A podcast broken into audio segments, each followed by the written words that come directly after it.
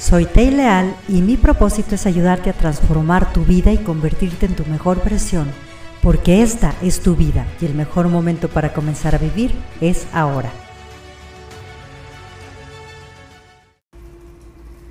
Uno de los obstáculos que tenemos en el camino del emprendimiento es el temor a fracaso. Y como especialista en emprendimiento te quiero decir que tenemos que cambiar la idea del fracaso. El fracaso es lo que nos lleva al éxito.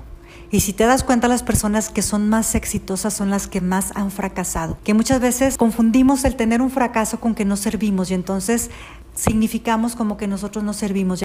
Tener fracaso significa que lo estamos intentando y que estamos en mejora constante. Si no estamos en mejora constante no podemos trabajar. Así que cambia el significado de fracaso por experiencia y date una retroalimentación. ¿Qué fue lo que no funcionó y qué fue lo que sí funcionó? ¿Y cuál es la estrategia nueva que yo voy a tener a través de este resultado que no tuve? Recuerda que el verdadero fracaso consiste en no intentar nada o en caerte y nunca levantarte, en quedarte tumbado y en pensar que no sirves. Así que te invito a que experimentes y que aprendas a fracasar súper rápido y con gusto. ¿Por qué? Porque entre más rápido fracasemos, más rápido podemos mejorar y vamos a tener mucho más sabiduría y mucho más experiencia. Recuerda que los fracasos y la manera en cómo nos levantamos van a formar la historia de nuestra vida, la historia de nuestra empresa, la historia de nuestros emprendimientos y la historia de nuestro trabajo. Así que seamos unas personas que aprendamos a fracasar, que veamos el fracaso con gusto porque sabemos que estamos creciendo, sabemos que estamos cada día en proceso de mejora constante y vuelve a recordar, las personas exitosas son aquellas que fracasaron más porque porque se atrevieron a hacer las cosas y a modificar sus estrategias. El miedo a fracasar me va a llevar indudablemente a fracasar. Fuerte, ¿verdad? ¿Por qué tengo ese miedo?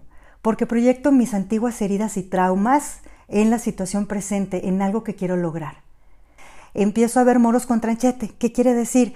Que comienzo a ver la situación actual como la de antes. Y entonces todo lo que no pude resolver antes lo proyecto en mi nuevo equipo, en la nueva persona con la que voy a tener ese reto o ese proyecto y empiezo a hacer un enredo grandísimo. ¿Por qué? Porque comienzo a accionar mecanismos de defensa y conductas de resistencia como son el control, como es el victimismo, como son los reclamos, ya sea directos o indirectos, ocultos pueden ser, y comienzo a responsabilizar al otro de mi tranquilidad.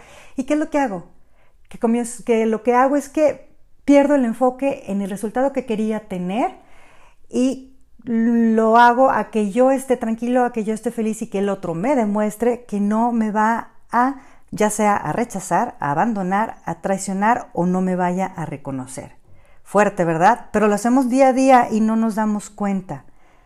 Y cuando pierdo el enfoque en mi meta, entonces em, comienzo a dejar de ver las acciones que podría hacer para así obtener ese resultado.